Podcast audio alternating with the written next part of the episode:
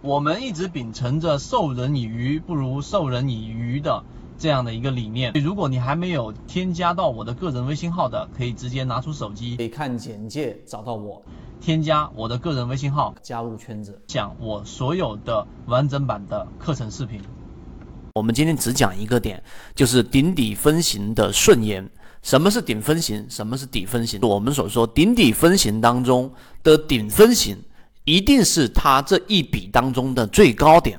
它的底分型也一定是这一笔当中的最低点。这句话大家重复的去思考，重复的去想，听起来乍听起来非常简单。但实际上呢，我们在画笔的过程当中，大家要注意，也就是说，当你画一个底分型作为一个起点，画一个顶分型啊，三点当中的这个最高点，低点是三根 K 线当中的最高点，然后画到这一个我们所说的顶分型之后，然后呢，它随后往下并没有形成一笔，因为要形成一笔，一定是要形成至少五根 K 线以上。我们举例子，它往下形成了四根 K 线。完全不构成向下比的要素，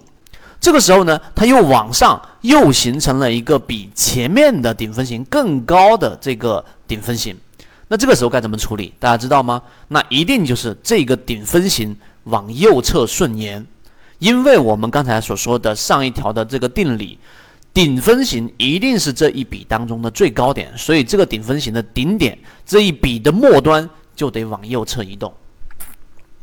就这么简单，这样的错误是千万在画笔过程当中不能去犯的错误。那当然底分型也是一样，同理，如果你已经画出了一个底分型，也已经构成了一个一笔的要素，然后它并没有形成完整的向上一笔，它没有向上一笔，它直接又往下形成了一个更低的底分型，那么你这一笔就得顺延。所以这一个你明白了之后，我们讲到第三点，这个必须要严格的去。呃，按照这个标准来去画，就不会犯错，就不会画不懂我们所说的笔。笔弄明白了，中枢自然弄明白了，中枢弄明白了，我们所说缠论的第一、第二、第三类型买卖点就搞明白了。